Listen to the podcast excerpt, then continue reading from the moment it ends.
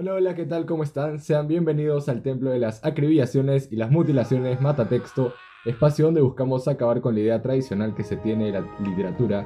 Yo soy Diego Segarra y hoy me encuentro aquí con César Neri. César, ¿qué, qué novelas? ¿Cómo vas?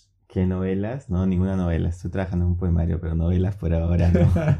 y bueno, hoy día vamos a hablar de los géneros, que en estas épocas decidir un género está cada vez más complicado, ¿no?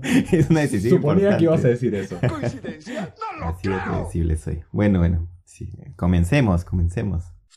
Mira, en verdad yo creo llevar esta plática un poco más al terreno de, de la experiencia, de lo ameno, porque, mira, tú eres un señor que ya ha evolucionado muchísimo alrededor del tiempo y claro, yo, yo conozco más o menos cómo has hecho tu vida eh, literaria, eh, pero bueno, cuéntale al público si antes eras más inclinado a la poesía, si eras más inclinado a la novela, cuentos, etc. ¿Cómo fue tu transformación y cómo crees que eso puede ayudar a que la gente se identifique con una, uno de los, de los géneros?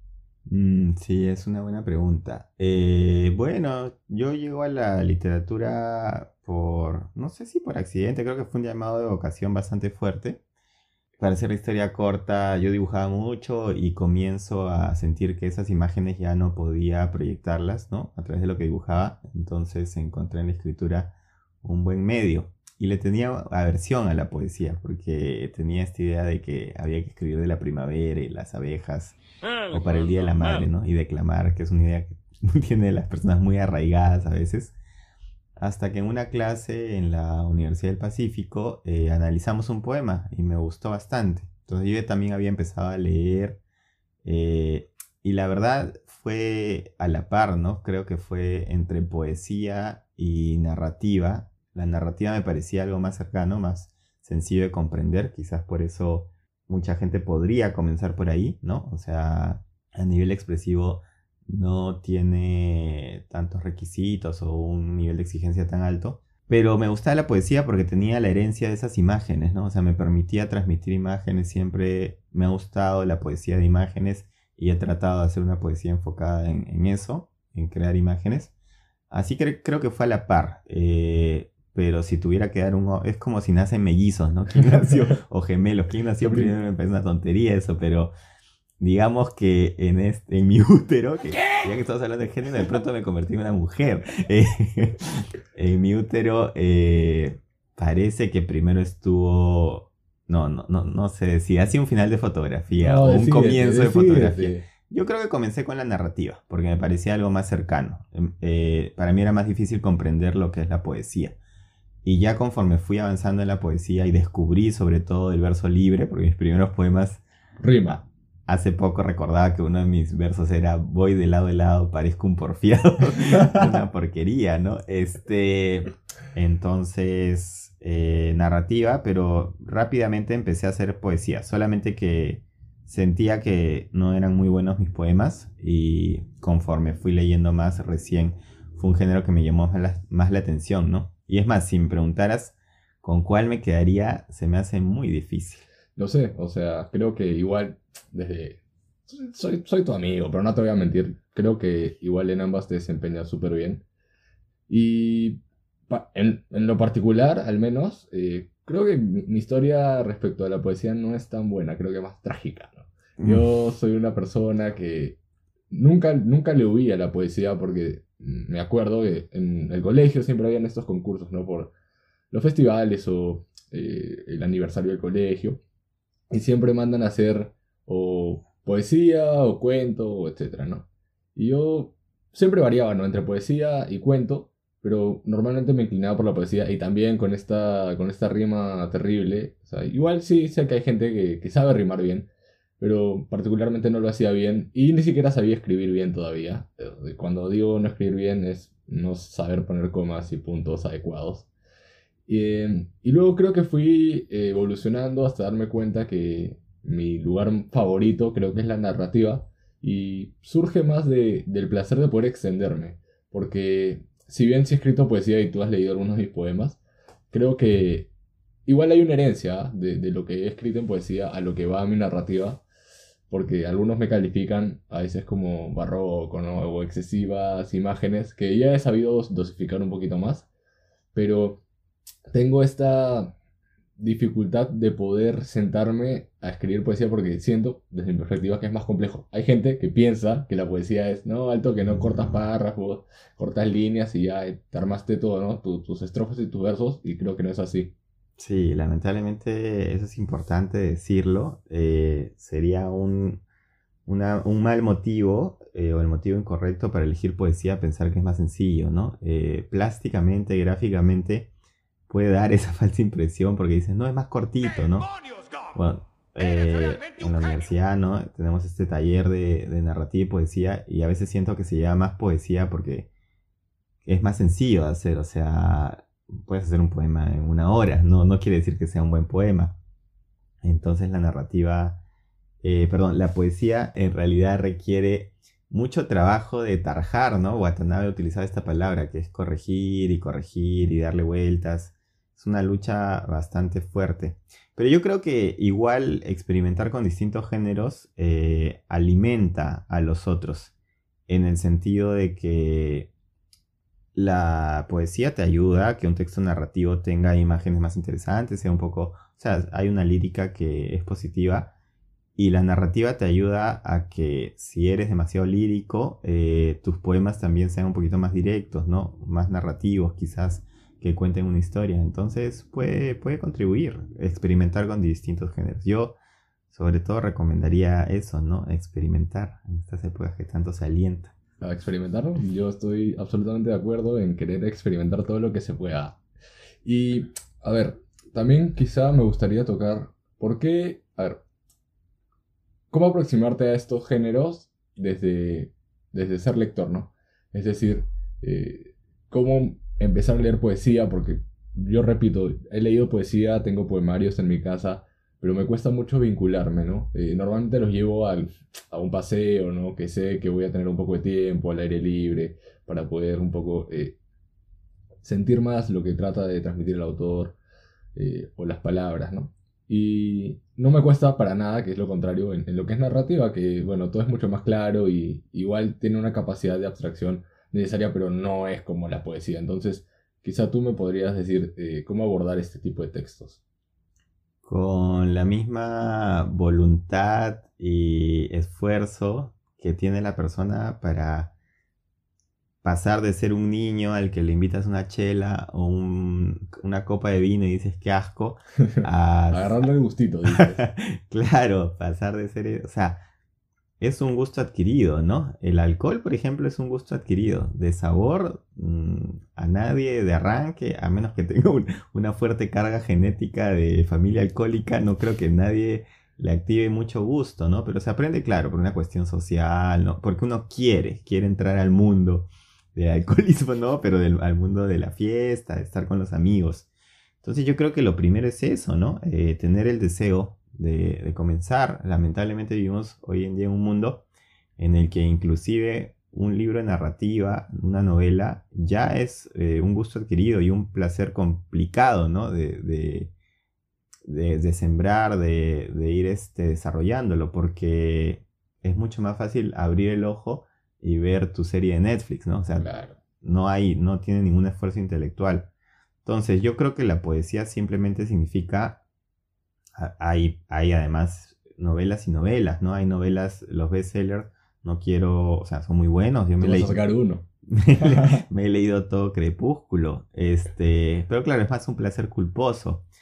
Eh, hay libros narrativos que son más complejos. La poesía, claro, es a veces, muchas veces un escalón más, ¿no? Pero hay poesía de diferentes autores. Lo que recomiendo, no sé si ya lo hemos mencionado en otro, en otro episodio, es eh, buscar en verdad, ¿no? Buscar cuál es el libro que conecta contigo. Ir a una librería, a una buena librería, sentarse en las buenas librerías te permiten abrir los libros, ¿no? Sentarse un rato, ojear o escuchar alguna recomendación. Yo para iniciarse en poesía recomiendo antologías, ¿no? Porque una antología, como reúne la obra de varios autores, permite tener más o menos una muestra. Y además esa reunión de esos poemas eh, generalmente son los mejores, ¿no? Los que destacan más. Y más o menos por ahí, ¿no? Ver, inclusive hay antologías, siempre recomiendo, en, el taller deben estar hartos de siempre que recomiendo a Watanabe. Y también recomiendo este libro muy lindo que hicieron este Eduardo Chirinos, un, poeta eh, muy bueno peruano, lamentablemente falleció algunos años, y Jorge Eslava, ¿no? Que hicieron una antología que se llama Me Gustas Tú, un lindo nombre, además si están gileando con alguien, para regalar, para que comprendan la indirecta. Y es una antología poética, una antología poética que gira en torno a diferentes tipos de amor, ¿no? Amor de, hijo, amor de, este, de pareja, amor de padre. Entonces yo recomendaría, por ejemplo, esa antología. O si no, antologías poéticas, ¿no? Que giren en torno a algún tema que quizás le interese a, esa persona. También recomiendo eh, que se metan a una página que se llama A Media Voz. Okay. A Media Voz tiene una muestra muy amplia de, poetas y también ahí pueden buscar sin gastar ¿no? en un libro, o sea, simplemente navegando. Y yo recomiendo que simplemente no pierdan su tiempo, o sea, si algún leen una primer verso, no sé si el primer verso, pero leen un poema o dos, si no les gusta, next, pasen al siguiente, ¿no?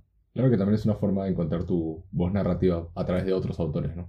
Claro, tu, tu voz poética, tu voz narrativa, ¿no? Sí, los referentes son muy importantes. O sea, siempre se dice, ya no sé quién lo dice, creo que lo dicen todos, que un escritor tiene que leer más de lo que escribe, ¿no? O sea, la proporción es esa. Escribes uno, lees cuatro veces lo que escribes por ahí. Sí, es cierto. Tú estabas contando que cómo te iniciaste en el tema de la poesía, quizá, pero rápidamente me, me surgió esta, esto que me habías contado alguna vez, ¿no? Que, por ejemplo, eh, tu abuelo en algún momento también escribió algunos versos por ahí, o que quiso escribirlos y no terminó por escribirlos, o algo así era. Y de mi parte también había esa, esa anécdota. Entonces, bueno, ahí viene otra vez la pregunta si el escritor o el poeta nace o se hace, ¿no? O sea, más o menos va por ahí la, la cuestión. No, definitivamente hay que ser sinceros también, ¿no? Si queremos abordar, ponernos este, religiosos la herencia de la formación católica que muchos hemos recibido, la parábola de los talentos, ¿no? O sea, es cierto que todo el mundo viene a esta vida con algún don o algunos, los, más afortunados tienen varios. Eh, entonces es importante primero reconocer eso, que sí existe lo que es el talento, ¿no? Una predisposición, quizás. Sin embargo, esta predisposición sin esfuerzo no se convierte en nada, ¿no? Y, y viceversa. O sea, el esfuerzo quizás sin esta predisposición se puede llegar hasta cierto techo, ¿no? Pero yo creo que lo que pesa más aquí, Picasso, ¿no? Hace poco leí esta frase de Picasso, decía, este... En Facebook la encontraste. Sí, sí, ¿en qué otro lugar? Eh, bueno, ya con eso matas todas mis, mis intenciones de parecer más o menos ilustrado, intelectual, ¿no? Pero sí, fue en Facebook. Eh, ni siquiera sé si le dijo Picasso, fue, que le ha dicho, no sé, Barney. Eh, y dijo, la inspiración existe, ¿no? Pero es necesario que te encuentre trabajando, o sea, es necesario que te, que te encuentre. Entonces, yo, creo que sí hay una predisposición, seamos sinceros, ¿no? Yo, por ejemplo, tengo cero predisposición para la música y todo aquel que alguna vez me haya escuchado en un karaoke y me haya padecido en un karaoke lo sabría. Y me gusta, pero no voy a ser de esas personas que van a la audición de American Idol a soltar sus gallos, o sea, me da pena esa gente, ¿no? A pasar vergüenza, claro. No hay que vivir engañados, amigo, amiga, amigue, tú que ya que estás hablando de género. Inclusión sobre todas las cosas. Exacto, tú que me estás escuchando, o te que me estás escuchando, este, quiero que sepas que has nacido para algo en esta vida y lo mejor que puede hacer el ser humano es encontrar para qué y dedicarse a eso y no perder su tiempo en aquello que no es, ¿no? Igual, la buena noticia es que si no has nacido para producirlo, eh, ahora, a diferencia de la música, yo creo que en la escritura sí se puede llegar a un nivel de calidad suficiente con mucho esfuerzo, ¿no? Eh, así no tengas quizás tan, tanto talento, pero debe haber una predisposición. Pero así como el que no es músico, como yo, puede disfrutar ir a un karaoke y soltar sus gallos, o disfrutar de una canción, de un concierto, ¿no? También el que quizás no ha nacido para escribir puede leer. Y de leer les prometo que va, van a pasar de todas maneras a escribir. Yo cuando empecé a escribir, cerrándole un poquito la historia del inicio, continuándola, yo empecé a escribir porque empecé a leer. Cuando empecé a leer, lo que sentí fue, qué loco, yo también tengo cosas que decir, ¿no? Eh, porque lo que pasa cuando, cuando tienes más o menos un bagaje es que comprendes que nadie va a decir lo que tú tienes por decir o que nadie va a contar la historia que tú quieres contar, ¿no? Entonces te nace esa necesidad, ese deseo de compartirlo y creo que así se comienza, ¿no? La lectura y la escritura van muy de la mano, no son este no se pueden separar. O sea, eso sí me parece curioso. Yo creo que soy un poco atípico a, la, regla o algo así, pero sí, a veces me siento, o sea, sí me puedo sentir un poco extraño, ¿no? Porque mi, mi vida ha sido de pasar de escribir a recién leer.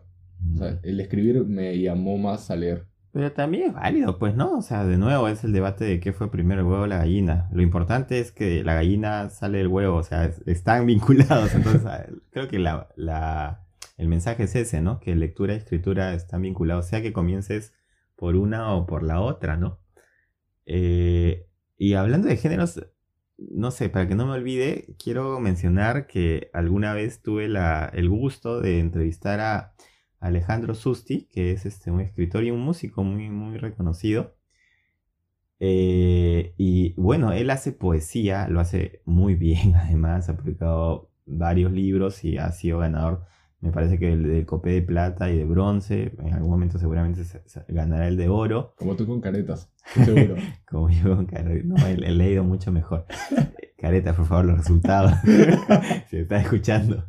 Eh, entonces, este, y, una, y lo entrevisté, ¿no? Y, la pregunta que le hice justamente era sobre los géneros, porque, claro, por una curiosidad personal también. Y le decía, ¿cómo haces, no?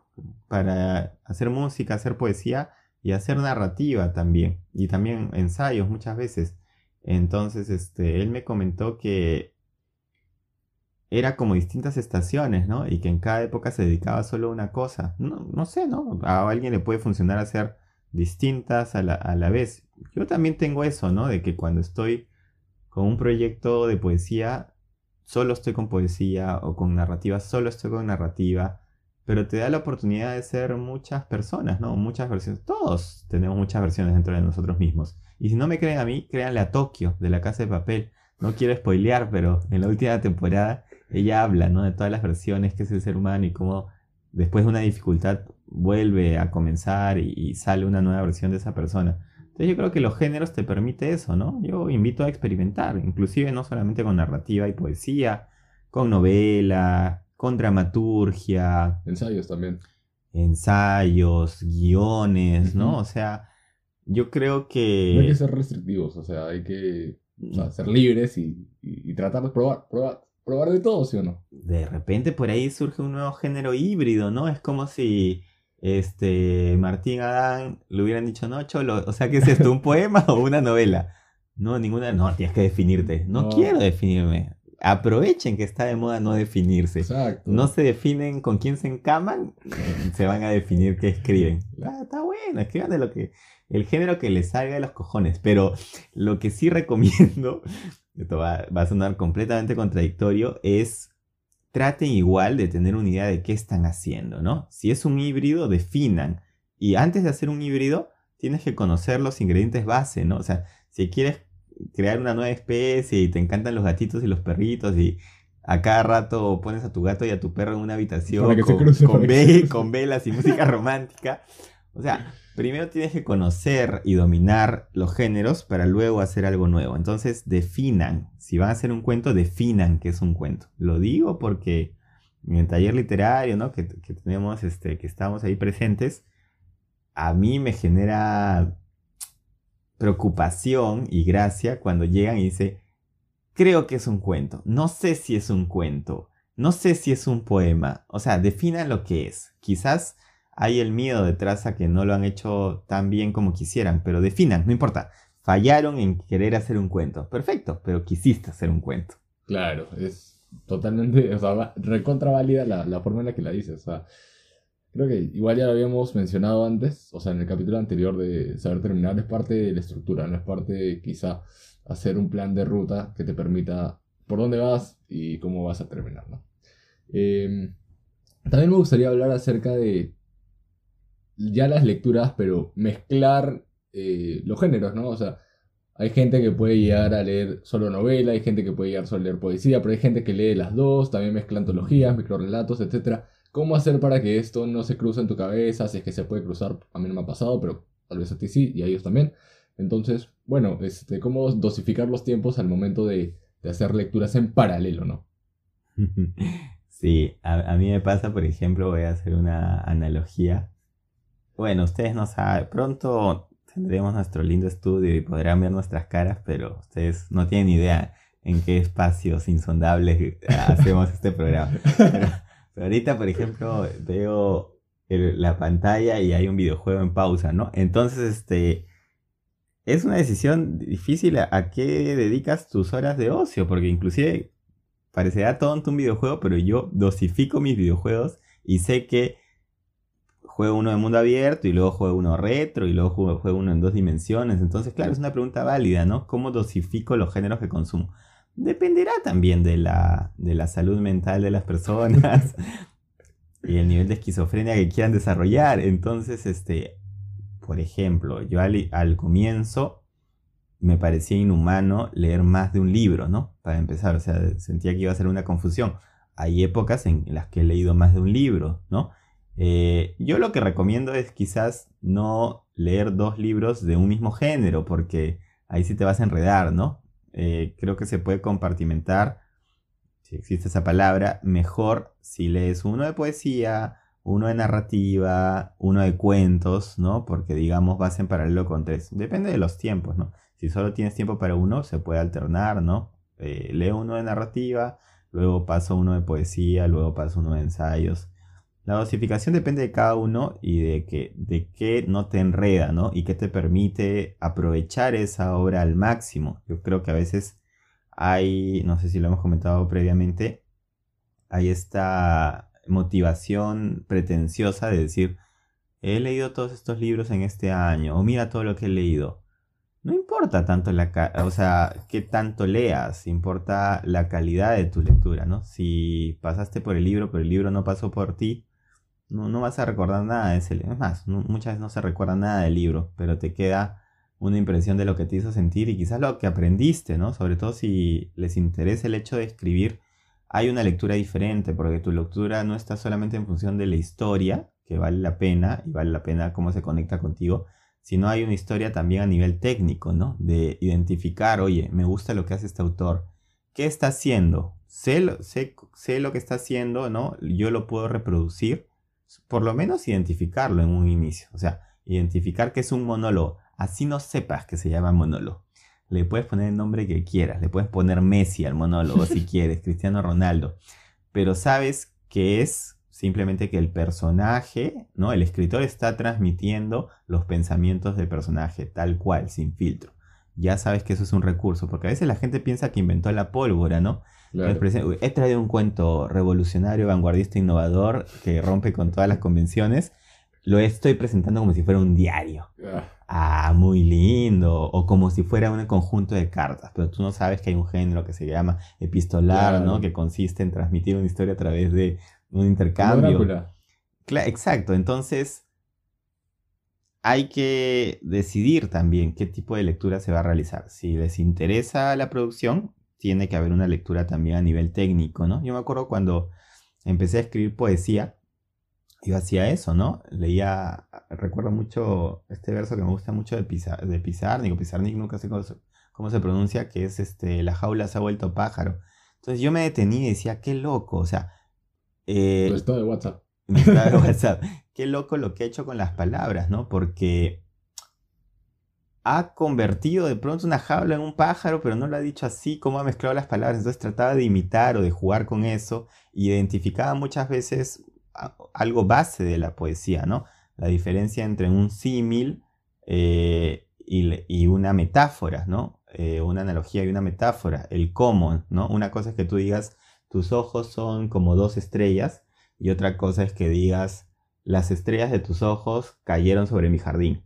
En uno estás diciendo que tus estrellas se parecen, en el otro estás reemplazando lo que son unos glóbulos oculares por unas estrellas y además estás diciendo que cae en el jardín, ¿no? Son dos cosas completamente distintas. y cumple... poeta, conquistador. no, es un ejemplo ahí para, quien lo quiera aprovechar. Bueno, hoy día no hay preguntas de la gente, pero yo, mientras tú estabas hablando, empecé a generar preguntas, nada, tampoco así. Pero sería chévere, por ejemplo, dar recomendaciones, ya que estamos hablando de géneros, para novela, cuento, ensayo, crónica, si es que se te ocurre alguno ahorita, ¿no? O al menos lo último que has estado leyendo, que quizá también puede servirle a la gente, ¿no? Quizás puede ser eso, ¿no? Creo que podríamos hablar de lo que estamos leyendo en cada género o lo último que hemos leído en cada género. Ya. Sí, yo, bueno, tenía una poesía reunida de, de Blanca Varela, todavía no la termino. Eh, bastante interesante porque además eh, mezcla distintos eh, poemas, tanto el de Puerto Supe, eh, bueno, Currículum Vitae y todos los demás, pero es chévere porque igual, como todo está mezclado, pues eh, no es un libro, asumo que oficial, sino es más de bolsillo así bien pequeñito, que seguramente habrá estado en alguna feria, porque me lo dio la enamorada de mi hermano. Entonces, creo que Blanca Varela para hablar de poesía creo que es, es justo, no es merecido tocarla, ¿no? Luego estoy leyendo lo de, bueno, Ribeiro, pero eso en mis tiempos libres a veces voy mezclando también. Y es una... Tú me lo diste, César. La palabra en mudo, pero la versión conmemorativa de los 90 años. Claro, la es- edición ya ultra Sí, mega la que tiene archi todo, completa. la, la que tiene a Ribeiro, incluso las cenizas de Ribeiro están Viene ahí. el WhatsApp de Sí, Ribeiro. todo, todo, todo Ribeiro, todo Ribeiro. O sea, su último puchito también. Eh, eso por otro lado, que también es, marca una evolución de lo que ha sido Ribeiro a través, del, a través de los años, tanto escribiendo en Lima, escribiendo en París, etc. Luego, de novela, el último, bueno, lo último que leí fue Fahrenheit 451. No lo había leído antes, sinceramente. No, o al menos no completo. Sí sabía la historia, pero me, me gustó bastante, ¿verdad? Fue un gran libro. Eh, creo que igual la premisa era, era suficientemente fuerte como para leerlo, pero ya cuando te involucras con el personaje, con Montag, es como... Wow, ¿no? O sea, sí, tiene frases bastante chéveres y además eh, tiene toda una historia detrás de cómo el escritor este, Bradbury lo escribió, ¿no? En una biblioteca, ¿no? eh, en el sótano de una biblioteca alquilando a 10 centavos la máquina de escribir. Eh, luego, quizá de crónica, no me acuerdo ahorita eh, el, el nombre de la crónica, pero es de Cassiari. Y es una crónica, pero en verdad es medio ficción también. Que es esta. Es de fútbol, porque la serie normalmente también toca temas de fútbol. Pero es una reestructuración de los. Creo que se llama 9 pu- 9.6 segundos, que es el gol de Maradona a los ingleses Mm. pero que más o menos marca eh, lo que pudo haber pasado a través de ese gol, tanto con el árbitro, tanto con los hijos de los jugadores a los que dejó regados del suena, partido. me suena familiar eso. Sí, sí, es que lo puse en tu curso de, de expresión escrita, cuando pediste, como alguien busca una crónica y dije, ah, ya. se salió... Ah, pero qué curioso, porque yo siempre ponía eso de ejemplo. Antes inclusive de que... Ah, que- ¿verdad? sí, sí, sí. Chévere. Es muy linda esa crónica. Esa crónica está chévere. Y luego, bueno, ensayos yo no podría recomendar porque, siendo sincero, los únicos ensayos que leo son los de la universidad o que leía eran los de la universidad y no me acuerdo ningún título. Eh, y nada, ahora César tú. Bueno, ahorita estoy... eh, estoy en... No estoy en la, en la casa donde tenía todos mis libros. Entonces aquí recién... Estoy hace un año y recién estoy acumulando algunos. Y justo estaba viendo, ¿no? Porque ahorita la verdad solo estoy leyendo novela, que estoy leyendo a, Fitzgerald. Tierna es la noche, o suave es la noche, o tender is the night, si, la- si lo quieren en inglés. nunca saben si traducirlo como tierna o suave. Eh, cuentos, no, hace, un tiempo que no leo cuentos. Ahorita justamente estoy viendo un libro que me traje el- de, mi otra casa, de Raymond Chandler, que, que quiero leer por ahí. Y mi miopía no me da para ver, pero tengo este libro de crónicas acerca de lo que pasó en Chernóbil, eh, que se llama Voces, no, no me acuerdo de Voces qué. de Chernobyl, creo. Ajá, Voces de o de. Auschwitz. No, de Chernobyl creo que es esta. Este, y es muy bueno, es desgarrador, ¿no? Hay que, hay que tener bastante estabilidad emocional. Y de ahí también estoy viendo, no sé si tú alcanzas a ver, hay otro rojito de costado que es de crónicas, no sé si se llama Lima, no, no, no creo que se llama Lima lo Horrible, que es de Juan Manuel Robles, me parece. No. Eh, bueno, bueno. No alcanzo a ver, no alcanzo a ver. Y también estoy viendo un cómic de Spider-Man que me lo compré la otra vez. Vale también leer cómics, Sí, eso ¿ah? es lo que iba a decir. Eh, Ayer lo vi en tu historia, además. Claro, claro. O sea, hay novelas gráficas y, y hay algo muy curioso, ¿no? Que Paul Auster, que es, es un autor que me gusta mucho, creo que tú Creo que lo mencionamos en todos los episodios. No, pero es que curiosamente una vez le propusieron hacer un cómic basado en una de, de sus novelas, ¿no? Que es Ciudad Cristal. Es un proyecto bien bacán. Eh, el, libro es bien, interesante, lo tengo por ahí. nunca lo he, revisado porque primero quería leer la novela en sí y hace poco que lo he leído. Eh, también prueben con eso, ¿no? Un cómic también puede ser bacán. Y ahorita en poesía estoy leyendo a la que ganó el Nobel hace algunos años, pero no recuerdo. Cómo... Ella, ella. Eh, entonces ya siempre ando yo generalmente con algo de poesía y con novelas sobre todo, ¿no? Lo que, lo que menos leo a veces son son libros de relatos, pero hay muy buenos cuentistas, ¿no? Pueden leer por ahí este, a Carver, pueden leer a... Eh, ¿Cómo es? ¿Capote era? ¿Capote? Truman. Truman Capote, ¿no? Sí, a Truman Capote también es un, lindo libro de relatos. Si quieren autores latinoamericanos, hay un boliviano muy bueno que es Edmundo Pasoldá, que tiene un libro que se llama este, Amores Imperfectos. Y bueno, tenemos a Ribeiro, ¿no? Que es un gran representante de, la narrativa, de los, de los cuentos. Así que hay ahí. Yo, como les digo, ¿no? Recomiendo ir a una, a una librería y, disfrutar un ratito, sentarse y curiosear por los libros. Con el librero o la librera. También. Eh, basta que te gusten un par de páginas, ¿no? O sea, si, si el libro te mantiene un rato, ya eh, será bueno. Ahora, ¿sabes? No tenemos preguntas, pero que hay un tema que, me, que justamente acaba de surgir, que es qué es lo que hay que esperar de cada género, porque la conexión con cada género es distinta. No es lo mismo leer una novela que leer un cuento. Entonces también depende del ánimo, ¿no? Son como relaciones, vamos a hacer una analogía. Una novela es una relación de pareja seria, ¿no? El cuento puede ser tu salida con alguien que conociste en alguna aplicación, o sea, Vas cambiando además. Vas cambiando. Y la poesía ya es este. el, bicho raro, ¿no? que conociste. O sea, eso que comenzó no sabes por qué. y que no puedes explicar. Inclasificable. Ah, la miércoles. O sea, no sabes si es algo serio, si te están usando. La poesía es eso, es ya no, sabes ni siquiera si es, un, si es real, ¿no? Tú, Te deja expectativa total. Uno puede tener una relación con alguien y el otro ni se ha enterado. Uno puede estar enamorado en secreto. ¿Y por qué? Porque el cuento es como una cita así que tienes con la persona que conociste en Tinder. Porque tienes solamente esa cita para lograr una, impresión perdurable, ¿no? O sea, tienes que conquistar en esas horas. Y es necesario y sobrevivir también, ¿no? Porque fue que alguien, sabes con alguien que te quiera cortar en pedacitos. Pero bueno, entonces el cuento rápidamente tiene que conquistar al lector. No hay más tiempo, si no lo van a dejar. El cuento es cortito. La novela, en cambio, es como tu mejor amigo que nunca le diste bola porque preferiste salir con los chicos malos y ya después de que todos te hicieron yaya, decidiste por fin darle una oportunidad al que siempre... A tiernito, a tiernito. Anunció que te iba a tratar bien, ¿no? Entonces, obviamente, al principio quizás no te convence demasiado, pero conforme, uy, si me dieran a mí un sol por cada amiga que conozco que me ha dicho, no, no me gusta tanto, y a los dos años están enamoradísimas, ¿no?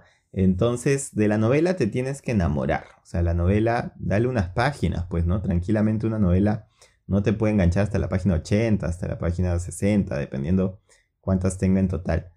Y la poesía ya es como. La poesía es un choquifuga. Simplemente te encontraste a alguien en la discoteca. Un rapidín, un rapidín. O sea, la poesía.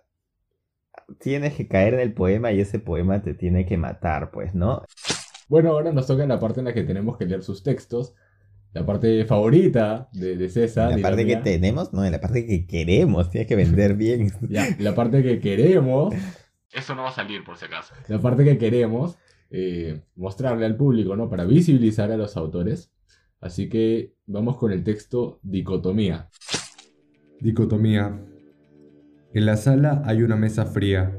De un lado está un hombre con un semblante frío y serio, del otro la silla vacía. En sus muñecas lleva esposas y las manos sucias por un líquido rojizo y marrón. Un olor a hierro es perceptible por quien está cerca de él. La puerta se abre y entra un oficial. Lleva una carpeta bajo el brazo. Lo mira, se miran, silencio. El oficial toma el respaldo de la silla y tira de ella. El chillido de las patas rozando con el pavimento resuena con eco en la alcoba. Se sienta. Toma su tiempo para acomodarse y distribuir los papeles sobre la mesa. Lee alguno de ellos. Suspira mientras lee. Se recarga sobre la mesa. Junta sus manos, mueve sus dedos, hace una mueca. Dígame, señor Jiménez, ¿se irá negando todo esto? Señala con ambas manos los papeles en la mesa, como si presentase un espectáculo. El hombre mira las imágenes y reportes con confusión. Frunce el ceño, lo mira, se miran, no hay respuesta. Robos a mano armada, reportes de vehículos robados, contrabando de productos ilícitos, incluyendo droga. La lista sigue y sigue. Pero esta de aquí es por la que se encuentra aquí. Subraya con un dedo sobre la hoja. Deja que el del frente lea. Asesinato. Y esas manchas de sangre en sus prendas no ayudan del todo. El sujeto detenido observa con furia. No recita ni una sola palabra, solo lo observa como un animal defendiendo su territorio. Así luce. Sus ojos arden en llamas. El policía rueda los ojos. Esa actitud la ha visto antes e intimidarlo no es sencillo. Se miran. La chica que mataste se llamaba Sofía. Un futuro por delante tirado por un psicópata como tú. Le escupe. El policía se enojado. Limpia la saliva de su rostro. Escucha su respiración como un toro a punto de embestir al torero, y él es el torero. Sonríe. Su lengua limpia sus dientes de arriba. Está molesto. Apaga la grabadora que por obligación debe estar encendida en todos los interrogatorios. Entiendo que no quieras entrar en tu papel. Puede ser difícil que te culpen por algo que no hiciste, pero como te dije es más fácil que le crean a un policía que a alguien como tú. Guarda los papeles en la carpeta, regresa la silla a su lugar. Lamento que hayas tenido que ver eso, pero las pruebas ya están allí, y yo vuelvo a quedar impune. Sale de la habitación, cierra la puerta y deja a quien será condenado en silencio, impotente en un cuarto vacío.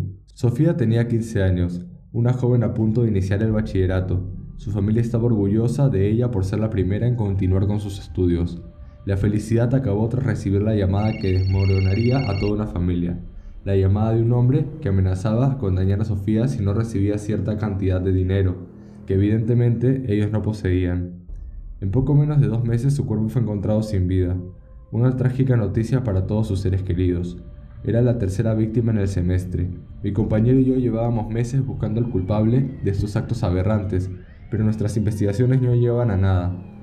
Llegué a pensar que las escenas del crimen habían sido alteradas por la exactitud y la facilidad con la que se encontraban las pruebas, todo perfectamente distribuido y tan evidente que incluso cualquier novato lo notaría, todo como un escenario montado con escenografía y utilería lista para que el actor se desplazara sobre su área.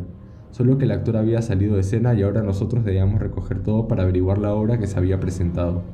Curiosamente mi compañero siempre fue el primero en llegar al lugar. Estúpidamente pensé que él había sido el responsable de acomodar todo, pero era simplemente imposible.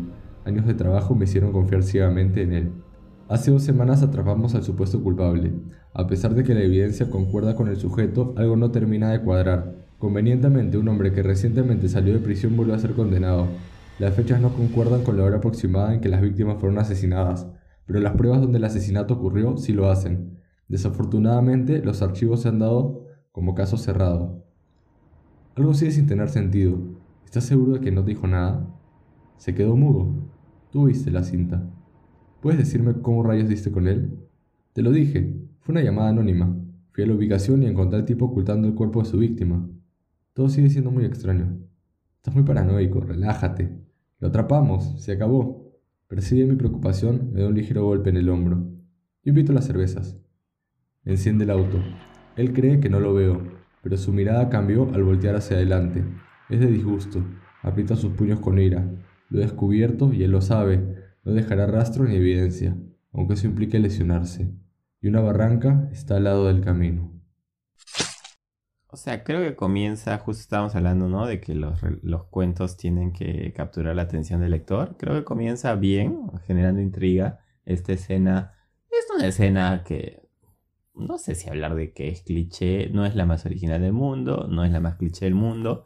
Genera eh, interés, que es la escena de un interrogatorio, ¿no? O sea, hay clichés que ya a veces también son inevitables, ¿no? Entonces llama la atención, pues, el hecho de que hay un interrogatorio, había un asesinato, entonces naturalmente genera curiosidad de qué habrá pasado. Y luego da un pequeño giro, ¿no? Con el tema de que al parecer el policía es el que está ocultando las pruebas. Entonces abre ahí dos puertas interesantes. Una puerta que es la de por qué se produce el asesinato y otra puerta que es por qué este hombre se sale con la suya, ¿no? Y luego entra la voz, creo que es un mérito que haya como dos voces, ¿no? En el relato. pero creo que no cumple ninguna de las promesas que inicia, ¿no? Porque al final no, no se comprende mucho cuál es el móvil de los asesinatos, ¿no? Que revelaría algo interesante sobre el personaje. Y al final, si bien el compañero descubre o- y termina como un final abierto, ¿no? No se entiende tampoco por qué lo descubrió, es como muy sencilla la Claro. resolución. O sea, abre, genera una expectativa, pero luego la resolución de esa expectativa no es satisfactoria, ¿no? Que hablamos la vez pasada de, los finales, es como el globo promete, promete que va a explotar y no llega, no llega a explotar. Entonces, este, mm, yo creo que es un buen inicio y se va desinflando, ¿no? Eh, recomendaría trabajar más en cuál es el papel de- del asesinato, cuáles son las motivaciones que permitiría desarrollar más al personaje y también más conflicto, ¿no? Entre las dos partes, que son los compañeros. O sea, ahí hay algo potente que no se... ¿Cómo me no se dijiste? chocolate, más chocolate. Más chocolate. Sí, pero acá no es tanto de chocolate, acá es más de contenido, ¿no? Chocolate va más hacia la forma, ¿no? De meter el gol, que sea vistosa, con pases. Pero aquí el contenido es lo importante, o sea, ¿cuál es el trasfondo detrás de, de todo esto? Yo creo que quizá por el tema de la extensión se quedó un poco corto. Creo que con más palabras puede ahondar en el tema justamente de, de por qué suceden, porque al final sí termina siendo gratuito, ¿no? El, el hecho de que al menos, o sea, sí, el policía intuye que su compañero es el que está propiciando toda esta suerte de asesinatos. Claro, lo que pasa es que... Pero... No, no, dilo, dilo. No, di, termina. No, no habla. No, termina tú. Así no vamos a pasar.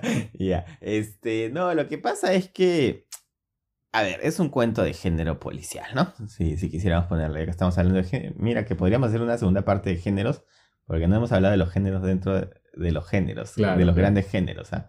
Pero bueno, para otra ocasión. Este, parece un relato de tipo policial y la forma de abordar un relato de tipo policial es evidentemente generar una intriga, pero el valor no solamente está en la intriga, sino en la resolución de la misma, ¿no? Un relato de género policial no va a tener éxito si es que la resolución no hace sentir al lector como que era complicado llegar a ese punto, ¿no? Como que había que pensarlo. Al Exacto. Entonces aquí es simplemente se dio cuenta porque se dio cuenta, ¿no? Claro. Cuando ahí debería estar todo el trabajo del, del género, ¿no? ¿Dónde están las pistas, ¿no? O sea, eh, ahí estaba el núcleo. La carnecita, la carnecita. Exacto, exacto. De mi parte igual voy a tener que resaltar cómo está escrito, o sea, creo que oraciones bastante cortas, bastante fresco, se, a pesar de que eran tres hojas, eh, se leyó Mm, bastante rápido, Sí, sí. entonces eso es un mérito. Ahora sí, después de haber dicho eso, creo que César va a ser uno de los policías y yo voy a ser el otro policía, y yo El como... buen policía y el mal policía, vamos a ver quién es quién. Yo voy a tener que darle a este texto por la forma en la que se simpló unas tres puñaladas. Ah, mira tú. Ah, me había olvidado que cada puñalada era peor, ¿no? Sí. Entonces, este, sí, yo también estoy de acuerdo con las tres. Tres. O sea, en un momento de piedad podría darle dos y solo, solo la puntita, pero sí, sí, tres puñaladas, porque si no en la otra, o sea, siento que sí es importante que no haya una, o sea, más que la resolución, que, la forma en la que se da, creo. que justamente la identidad del texto gira en torno a la resolución, ¿no? Del caso y no, no, no se explica por qué. Perfecto. Entonces, ahí están tus tres puñaladas y es momento de despedirnos, César. Sí, quisiera aprovechar, no sé si ya lo, probablemente ya lo he sugerido por aquí o por otro canal, pero invitar, ¿no? Que si hay algún tema que les llame la atención vinculado con literatura y hasta relacionado quizás con, con sus vidas, ¿no? Pero que, que siendo, en todo caso, si tienen algún tema vinculado con la vida y que crean que pueda tener una relación, lo pueden sugerir y nosotros buscamos la manera de conectarlo. Exactamente, César has dado en el clavo. Eh, también no se olviden seguirnos en nuestras redes sociales como arroba matatexto en Instagram y también en la misma plataforma de Spotify como matatexto. Así que, dicho esto, creo que es momento de irnos, amigo. Perfecto. Eh, no sé qué frase ingeniosa decir vinculada con géneros es el género de las despedidas. De los paraísos perdidos. Si hablaríamos de subgéneros, hay un subgénero que no sé si está clasificado, pero que es de los paraísos perdidos, que es hablar acerca de un momento eh, bueno, entretenido, no, no entretenido, un momento entrañable en tu vida, ¿no? Y novelas que giran en torno a eso. Entonces creo que la he pasado muy bien en este episodio, así que cuando lo recuerdes será un pequeño paraíso perdido de los podcasts se puso sentimental. Muchas gracias a todos. Chau, chau. Chau.